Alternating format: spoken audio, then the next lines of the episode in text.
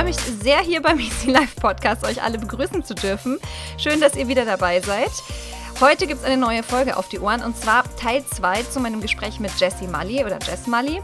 Und ähm, genau, wer das erste, den ersten Teil noch nicht gehört hat, der kann gerne zur letzten Episode switchen. Wir haben da gesprochen über das Thema, wie man Schmerz transformiert, warum das unerlässlich ist, um in seine eigene in seinem Leben wohlzufühlen und sich seinen eigenen Geschenken in Form von Erfahrungen in seiner Vergangenheit zuzuwenden, warum das unerlässlich ist für ein glückliches Leben und auch ein gesundes Leben.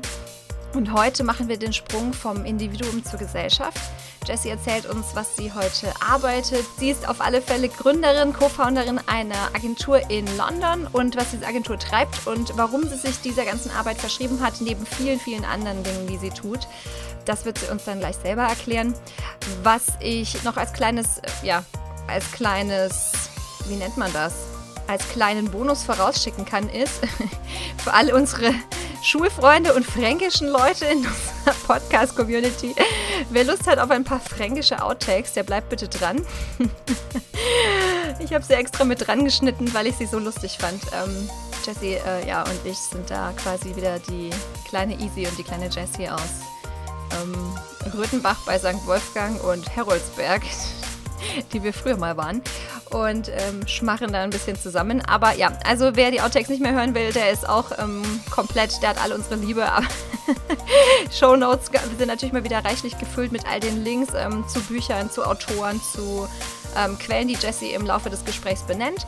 Und ja, natürlich zu ihrer Person auch nochmal. Und dann wünsche ich euch viel Spaß, bleibt dran und wir freuen uns auf Feedback. Das, das wollte ich noch sagen. Viel Spaß. Jetzt ähm, machen wir einen Sprung mhm. von deiner persönlichen Geschichte, in der wir jetzt schon das ein oder andere gelernt haben, dass du mhm. anfangen musstest, deinen Schmerz zu transformieren. Mhm. Ähm, ich würde den Sprung gerne später wieder zurückspinnen äh, zu deiner Lebensgeschichte, aber mhm. jetzt einen kleinen Ausflug wagen. Wir hatten ja heute Morgen die Diskussion, dass ähm, das nicht nur für ein Individuum stimmt, ja sondern dass wir in Gesellschaften leben und wir in diesen Gesellschaften durch unsere Einzelentscheidungen natürlich auch ein Kollektiv formen. Mhm. Jetzt ist gerade die Welt komplett, also so, was ich jetzt so wahrnehme, im Dynamik, nenne ich es mal ähm, oh, neutral. Das heißt, es gibt sehr viele politische äh, Wirren, es gibt sehr viel durch die Pandemie, ist einfach, glaube ich, nochmal der Schmerzpunkt ähm, in ganz vielen Gesellschaften aufgebrochen. Yep. Und es hat zutage gefördert, dass wir ganz, ganz viel Ungleichgewichte die letzten Jahre angehäuft haben. Mhm. Ähm, du bist sehr aktiv. Ich, erstmal, worin bist du denn aktiv aktuell und wie versuchst du mit deiner täglichen Arbeit ähm, für ein Kollektiv, in dem du jetzt lebst, ähm, Schmerz zu transformieren? Mm. Also, ähm, das wird jetzt ganz spannend auf Deutsch. Schauen wir mal. Also, es wird Denglisch und wenn ein Wort auf Englisch keinen Sinn macht, dann musst du mich stoppen und ich versuche es zu übersetzen. Ich gebe alles. Sehr gut. Also, ich äh, bin Gründerin äh, oder Co-Founder von einer äh, DEI Consultancy. Ähm, also DEI steht für Diversity, Equity and Inclusion. Ähm, wir sind ein DEI and Representation Partnership. Das heißt, wir arbeiten mit Firmen, Organisationen, Institutions of Education, whatever, ähm, arbeiten in diesen Bereichen, um Arbeitsplätze und äh, schlussendlich unsere Gesellschaft um, in unserem, in unserem Slogan heißt es, we're working to make work, uh, work environments and whatever, whatever, safe, fair and equitable for people from all intersections of humanity. Intersections of Humanity, das musst du, glaube ich, mal erklären. Intersections of Humanity, also Intersectionality, oh dear God, gehe ich jetzt in Intersectionality? Wir können ja hier irgendwie eine kleine Fußnote ja. äh, in die Notes äh, mit einem Link zu Kimberly Crenshaw. Ganz kurz gesagt, Interse Intersectionality ist ein Ansatz äh, von einer Soziologin, die heißt Dr. Kimberly Crenshaw, ähm, der beschreibt, dass wir, ähm, also sie hat es vor allem in den Kontext äh, in Amerika für schwarze Frauen erstellt, aber der Ansatz, der lässt sich auf alles Mögliche übertragen. Und sie hat es in dem Ansatz gemacht, dass schwarze Frauen ja nicht nur Rassismus erleben, sondern auch Sexismus erleben. Mhm. Und dass es nicht entweder oder ist, sondern alles gleichzeitig stattfindet. Also das ist dieses Compounding Impact mhm. ähm, von, von, diese, von diesen Identitäten. Mhm. Und dass wenn man dem nicht nachgeht und das sieht man in Amerika jetzt gerade mit Black Women äh, im Criminal Justice System, die fallen einfach durch, durchs Netz und kriegen nicht die Unterstützung und nicht die Justice und die Gerechtigkeit, die sie verdienen, weil sie als entweder oder gesehen werden. Mhm, entweder als Frau oder, oder als, als schwarzer schwarz. Mensch, genau. Und dieser Ansatz der Intersectionality, der lässt sich ja auf alles übertragen. Also Gender, Sexual Orientation, Disability, Mental Health, Ethnic Background, also auf alle diese Sachen. Also wir sitzen jetzt hier und wir, haben, wir bringen unterschiedliche Intersections ähm, zu, zu diesem Gespräch. Ähm, Leute von unterschiedlichen, also jemand mit einer zum Beispiel einer äh, obvious physical disability, mhm. der, wenn das ein Mensch ist, der äh, sich als Frau definiert, eine körperliche äh, Behinderung hat und schwarz ist, mhm.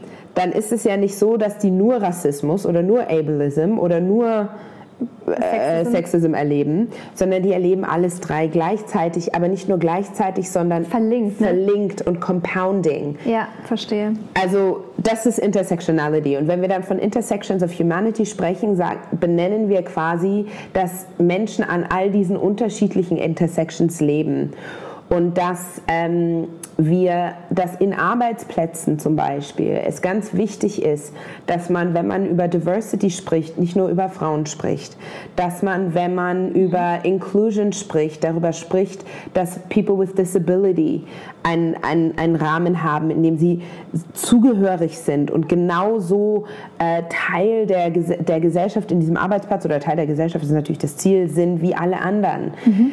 Und dass die, und Equity heißt in dem Zusammenhang, dass da, wo Gleichberechtigung nicht existiert hat, und zwar nicht nur für die letzten zehn Jahre, sondern für die letzten Hunderte von Jahren, mhm. müssen wir jetzt Gleichstellung aktivieren. Also es ist ein Prozess der Gleichstellung zur Gleichberechtigung, wenn das Sinn mhm. macht.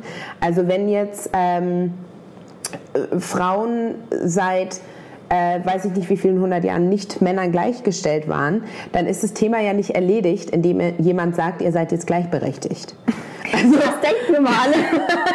Aber so läuft es ja nicht. As we can say from experience. Sondern dann gibt es ja einen Prozess der Gleichstellung, ja. der sich in allen möglichen Formen zeigen muss, mhm. damit, es, damit diese Gleichberechtigung, die auf dem Papier steht, auch, auch tatsächlich wirklich, wirklich erlebt wird. und gelebt Verstanden. wird. Und das Gleiche kann man für alle Intersections of Humanities sagen. Ah, okay. Und diese Prozesse, das heißt, die begleitet wir, die ne? begleiten wir genau durch Consultancy. Wir machen ganz viel Evidence-based Work und Data-Zeugs und all dieser Alles. Spaß. Ähm, und ich ähm, mache auch den Educational Arm. Also ich ähm, gebe ganz viel Workshops und Trainings und Talks und habe jetzt ein Netzwerk äh, aufgebaut von Leuten, die, weil, weil Lived Experience ist ganz wichtig für uns. Also wenn jetzt ein Talk ähm, ein, ein, Kunde einen Talk oder einen Workshop möchte zum Thema Living with Physical Disabilities, dann werde ich den nicht geben, mhm. ja? sondern dann wird einer jemand, der an mindestens zwei Intersections lebt. Also das ist uns auch ganz wichtig, weil was wir nicht wollen, ist, dass die Intersections Silos werden.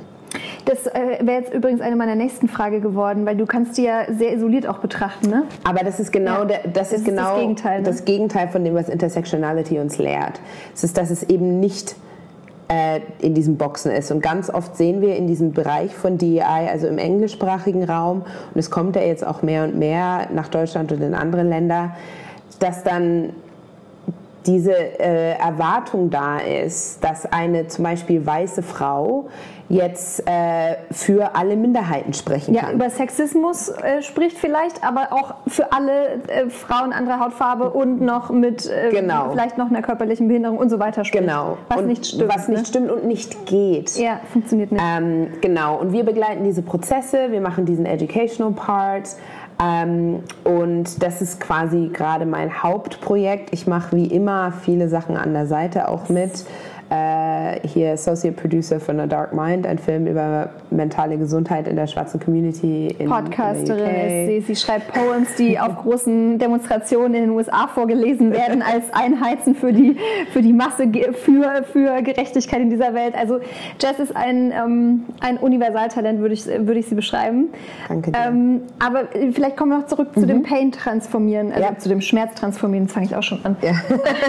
wie, wie genau stellst du dir das vor in deinen Communities, die du jetzt begleitest, in den Firmen und in deiner, du lebst in London, ja. in, deiner, in deinem Lebensraum? Also der, wir haben ja davon gesprochen, wie der, das fürs Individuum und für die Gesellschaft sehr ähnlich ist. Ne? Ja.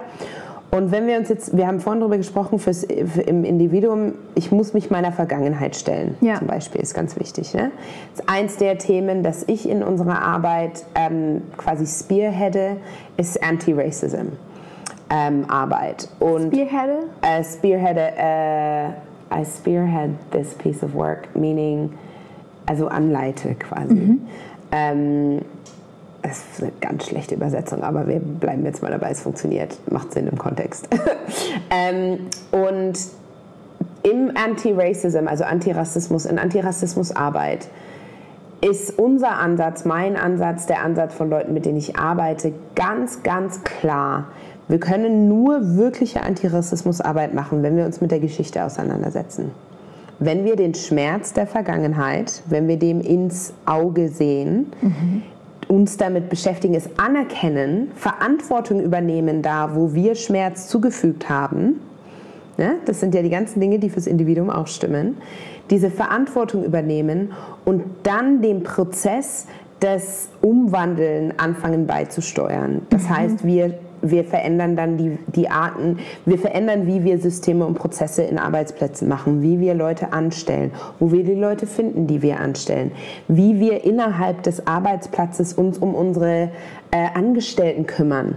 Es geht ja nicht nur darum, dass wir sagen, wir wollen, dass ihr jetzt fünf Schwarze anstellt, sondern es geht ja darum, einen Arbeitsplatz zu schaffen, in dem the black trans woman und der White Cis-Het Men gleich safe sind ja. und gleich arbeiten können. Ja. Das geht aber nur, wenn der White Cis-Het Man anerkennen kann, dass historisch gesehen er ein, also Privilegien hat, die the Black Trans Woman nicht hat. Und das muss auf einem Kollektiv stattfinden, das muss bei, bei Individuen stattfinden, aber es ist genau der gleiche Prozess. Wir müssen der Vergangenheit in die Augen schauen, wir müssen Verantwortung übernehmen, wo wir Schmerz zugefügt haben, wir müssen erkennen, wo wir Schmerz erlebt haben. Mhm. Das zusammen durcharbeiten und, ähm, und umwandeln. Mhm. Und das ist wahr, meiner Meinung nach, für jede Schicht der Gesellschaft.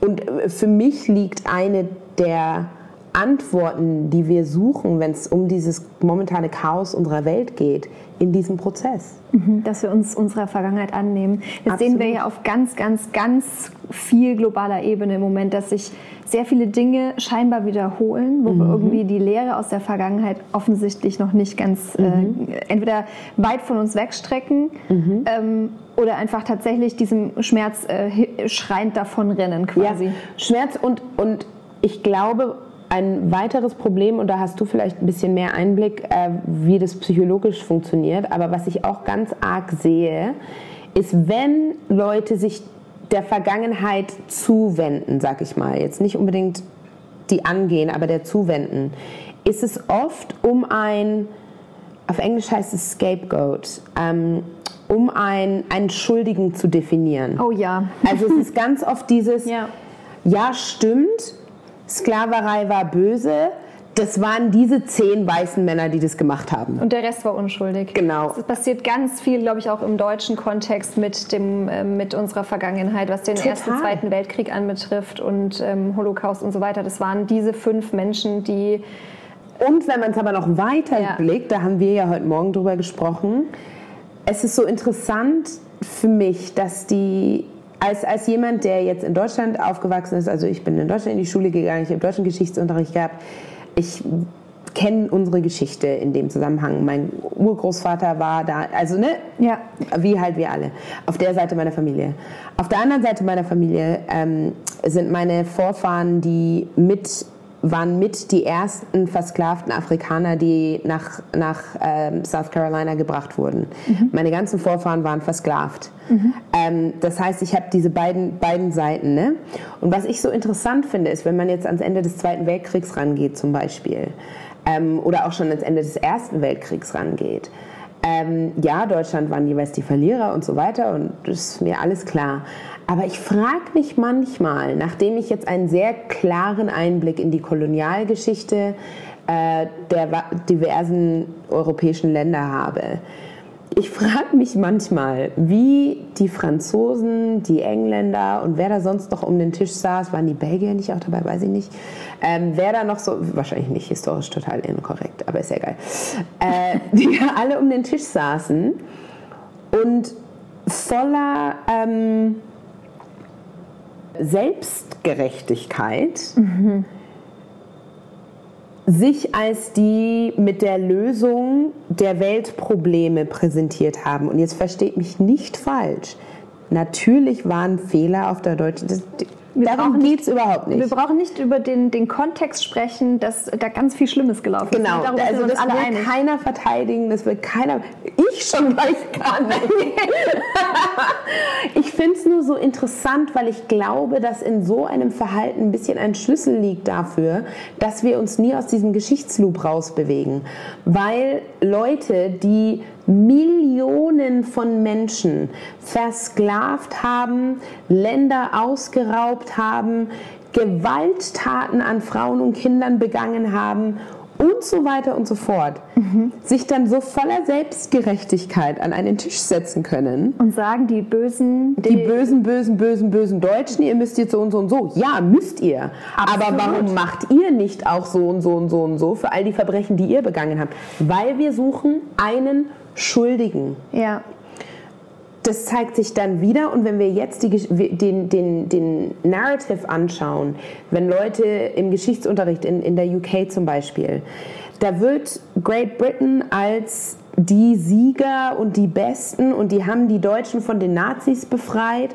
Und das ist ja auch richtig. Das ist, ja, Im Kontext stimmt das, ne? Aber ihr verbringt mehr Zeit damit zu zelebrieren, dass ihr die Deutschen von den Nazis befreit habt, als euch damit auseinanderzusetzen, dass bis 2015 der britische Steuerzahler das Geld abgezahlt hat, das den Sklavenhändlern ausbezahlt wurde in 1833 dafür, dass die bitte zugeben, dass die Sklaverei jetzt aufgehört wird.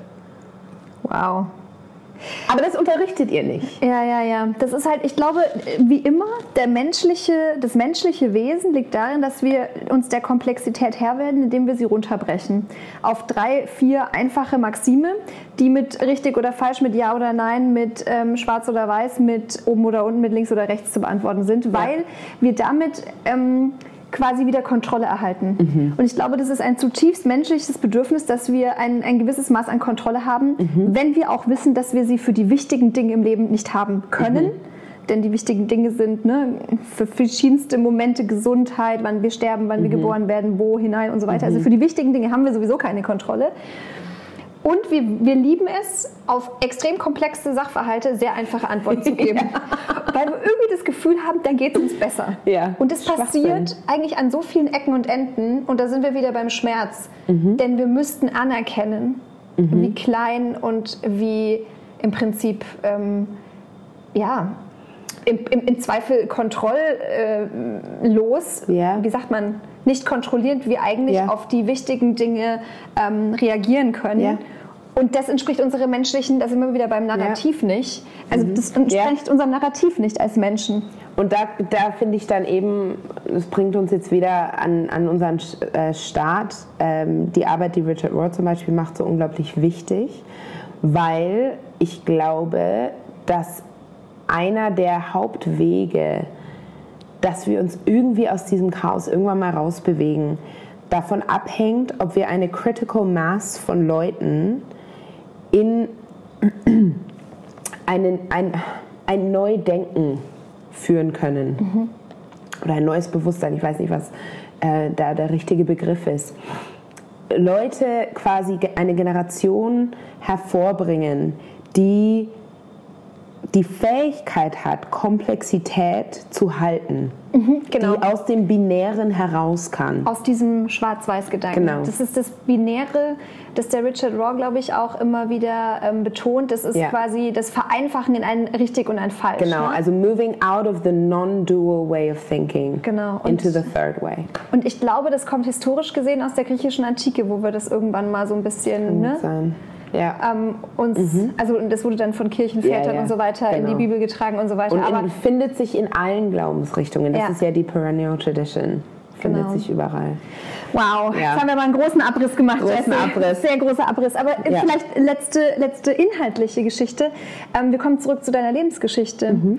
Wo hast du früher Schmerzen bei anderen hervorgerufen, was du heute ähm, transformiert hast? Was, was ist heute in deinem Leben, in deinem Umfeld einfach ähm, für dich ja, transformiert worden? Vielleicht hast du da auch so den einen oder anderen Tipp, hm. woran man selber merkt, wenn man seinen, seinen Schmerz anfängt zu transformieren, dass man merkt, dass man es wirklich, dass es, dass es fruchtet, dass es passiert. Ja, also oh, ich kenne so viele Beispiele, aber ich, ich sag mal so, ähm, eins der Dinge, das ich konstant transformieren darf, ähm, ist, ich habe es vorhin kurz angerissen, ist was, was mein Bindungsthema angeht. Und ähm, da bin ich auch noch mittendrin. Also ich will überhaupt nicht, dass es jetzt rüberkommt, als hätte ich es irgendwie durch, weil das habe ich auf keinen Fall durch. Aber was Freundschaften angeht, ähm, habe ich sicherlich früher viel Schmerz zugefügt ähm, aus dem heraus, dass ich mich nicht nie abhängig sein wollte von jemandem und äh, also la lauter solche Sachen. Mhm. Und mich in der Therapie und in anderen Formen wirklich damit beschäftigen musste, dass also auch aus diesem Binären herauszukommen, aus diesem Dual Thinking rauszukommen, von ich bin entweder Opfer oder Täter mhm. und zu merken, ich bin eigentlich Opfertäter mhm. und Täteropfer. Mhm. Und zu lernen, dass das, und, und das ist vielleicht der Tipp, weil, weil der, der Tipp bezieht sich auf, ja, auf dieses, das Bindungsthema, aber eigentlich, wenn ich ehrlich bin, wahrscheinlich auf alles andere auch in meinem Leben. Dass mein Wert mhm. als Mensch, mein Wert, meine Zugehörigkeit, meine Identität, die ist unantastbar davon, ob ich einen Fehler mache oder nicht. Und nur wenn ich das anfange zu umreißen, und ich sage anfange zu umreißen, weil das ist eine, eine, eine Journey, wenn ich das anfangen kann zu umreißen, nur dann kann ich mich dem stellen, dass ich auch Täter war. Mhm. Weil ich dann keine Angst haben muss, dass diese Erkenntnis dazu führt, dass ich jetzt wertlos bin, dass ich jetzt keine Berechtigung mehr habe zu existieren als Mensch, dass wenn ich nicht perfekt bin, ich nicht sein darf und so weiter. Also diese Journey, diese, dieser Prozess, meine, and I'm going to have to say it in English and you can translate it for me, that my inherent dignity and worth is not dependent on what I do and don't do. Mhm. Also, dass dein, deine, deine Würde als Mensch, der Wert, den du als Mensch hast, der ist nicht abhängig davon, was du tust oder nicht tust, was du sein lässt genau. oder was du. Ähm, Und das zum Menschsein einfach, und das ist ein ganz großes Ding, das ich einfach weiter immer lernen muss, dass zum Menschsein Fehler machen dazugehört. Mhm. Und dass das eigentlich ein, ein, ein, und das ist nicht, um zu entschuldigen, wenn man jemandem Schmerzen zugefügt hat, überhaupt nicht. Aber dieses Wissen, dass als Mensch werde ich Fehler machen. Ich glaube, was du gerade beschreibst, und das kenne ich aus der eigenen Geschichte und auch durch verschiedene Klienten, die ich begleiten darf, der Moment, wenn das in dein Wesen einsinkt, wenn mhm. du das integrierst, dass eigentlich dein, dein Sein auf der Erde dazu da ist, bestimmte Fehler zu tun, um aus diesem, um die mhm. Verantwortung dafür zu übernehmen und das dann quasi wieder zu integrieren, dann wird es eigentlich ein, ein inhärenter Teil deines Lebensweges, deines mhm. Lernens und damit gewinnst du nur Ressourcen eigentlich, muss man mal ganz klar sagen. Du ne? gewinnst nur Ressourcen und du kannst, wenn dein wirklich dieses Wertethema, weil so oft so oft setzen wir uns nicht, und das, das stimmt wieder für das Individuum und für uns als Gesellschaft, so oft setzen wir uns mit gewissen Sachen nicht auseinander, weil wir denken, es geht jetzt um eine Diskussion darüber, ob ich gut oder schlecht bin. Mhm. Aber darum geht es überhaupt nicht. Niemals. Ich, ne? bin, mhm. ich bin inherently good ja. und inherently worthy. Und weil ich das weiß, kann ich mich meiner selbst stellen und meiner Schattenseite stellen und mich mit meinem Schatten auseinandersetzen, weil es nicht ändert, ob ich wertvoll bin und ob ich zugehörig bin. Das mhm. bin ich. Das ist, glaube ich, der Beginn von Selbstliebe, oder? Das ist der Beginn von Selbstliebe. Es gibt so ein, ich finde das ein riesiges Wort, Selbstliebe, und äh, irgendwo sehr viel, es ist sehr inflationär gebraucht worden, schon, in der, äh, schon mhm. überall. Und deswegen habe ich manchmal das Gefühl, dass der, dass er sich abnutzt. Ähm er, nutzt, er nutzt sich ab und ich denke, man muss, also ich, für mich muss ich dazu sagen, Selbstliebe und Liebe Mm, Selbstliebe und Gemeinschaft gehören für mich zusammen. Mhm. Ich glaube, Selbstliebe, die sich komplett aus Gemeinschaft heraus sieht, ist nicht mehr Selbstliebe. Das mhm. ist nicht mehr gesund. Das ist Selbstaufgebung. Ne? Und ich ja. glaube, wir müssen als, als, als Menschheit müssen wir, da wird uns die Natur keine Wahl lassen, wir müssen uns auf eine Zukunft hinzubewegen, in der wir ja uns selbst lieben, aber in der wir uns genug uns, uns, uns genug selbst lieben, dass wir wissen, wenn ich etwas für den anderen tue, verliere ich mich nicht. Mhm. Und dass ich nicht festhalten muss an allem, dass ich Dinge mit offenen Händen tragen kann, dass ich, ähm, dass ich Teil von etwas bin, was größer ist als nur ich. Mhm. Weil wenn wir die Kurve nicht kriegen als Menschheit, ja. und das fängt mit dem Individuum an, dann haben wir ein Problem, weil die Zukunft wird schwierig werden. Auch wenn wir äh, nicht über 1,5 Erhitzung gehen und auch wenn wir und so weiter und so fort, auch wenn das alles stattfindet, wird es trotzdem nicht einfach. Ja. Und da braucht es, und ich sage immer, ich habe das in, in dem Podcast von Freunden von mir jetzt schon ganz oft gesagt und schreibe auch immer wieder drüber, meiner Meinung nach, what we need is healthy humans for social change.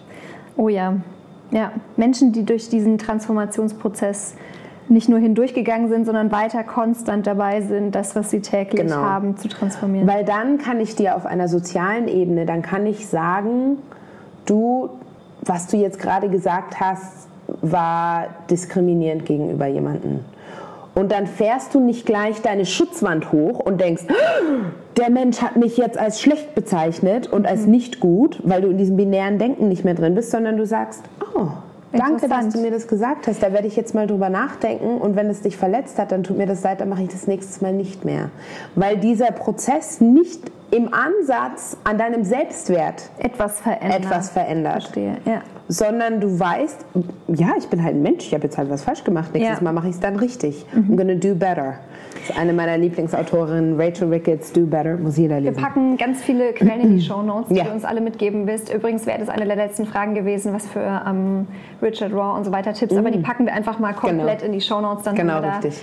da ähm, ein bisschen quasi ähm, hinten raus Zeit eingespart für die letzte Frage. Und zwar, die kam mir gerade.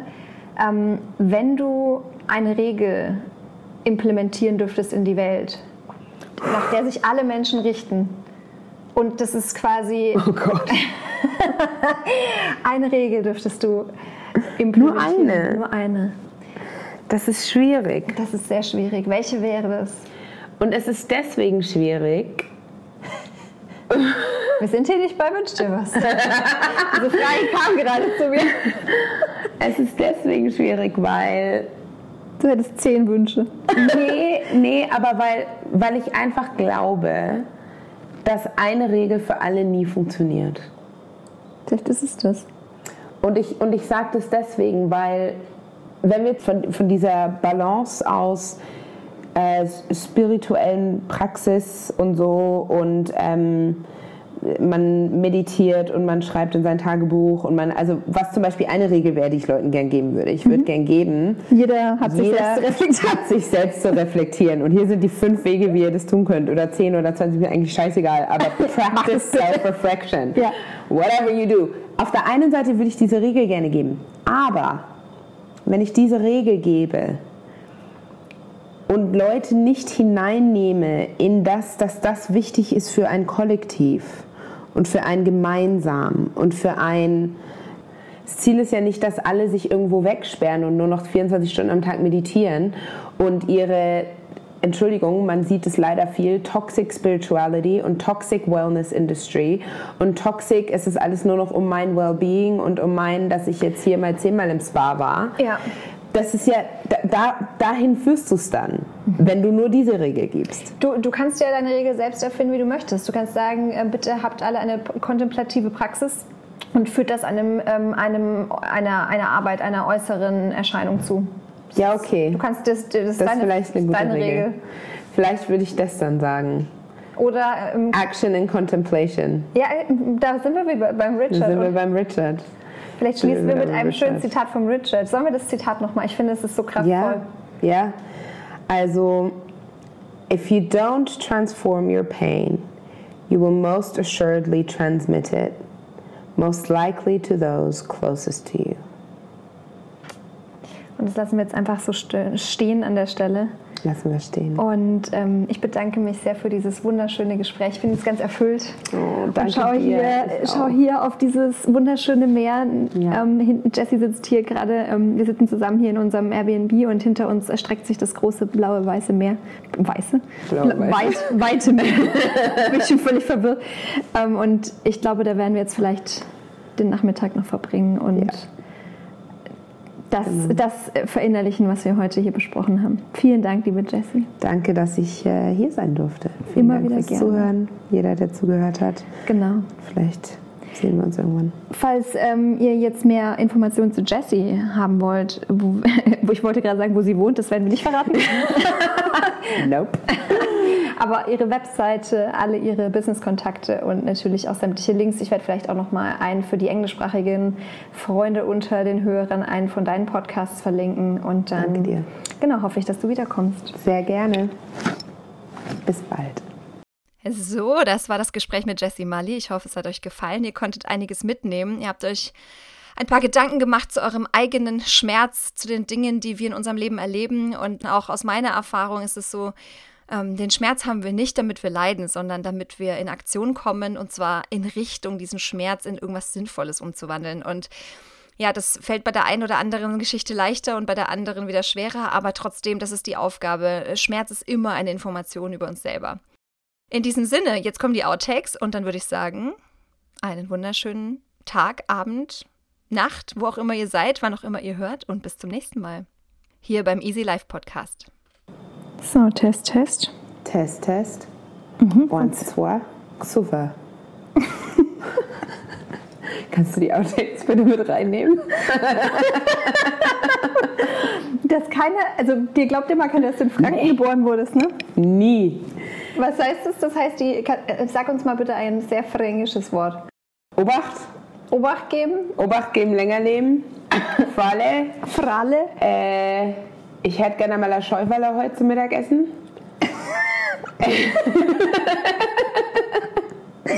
Geil, ich mach Outtakes hinten dran.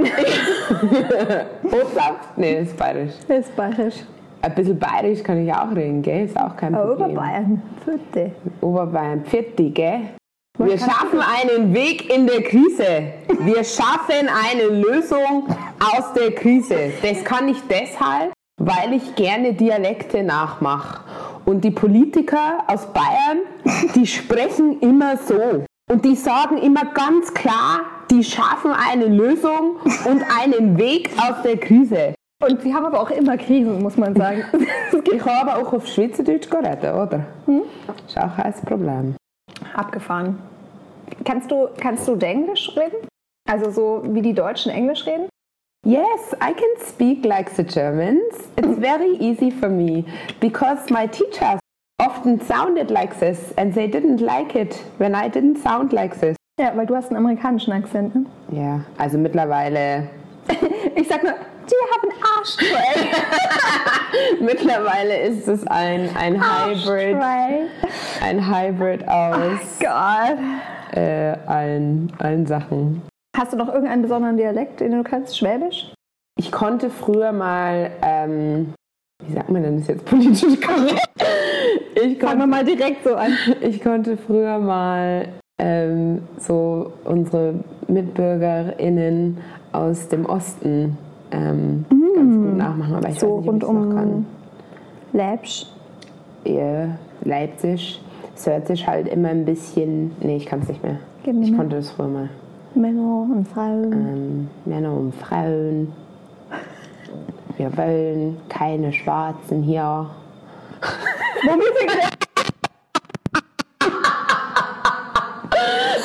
Vorsicht vor den komischen Schwarzen! oh Gott. Ich möchte an der Stelle einfügen, dass Jessica äh, sich als schwarz identifiziert und daher etwas mehr Freiraum hat, diese Kommentare zu machen. Wir möchten Zuhörern empfehlen, solche Witze sein zu lassen.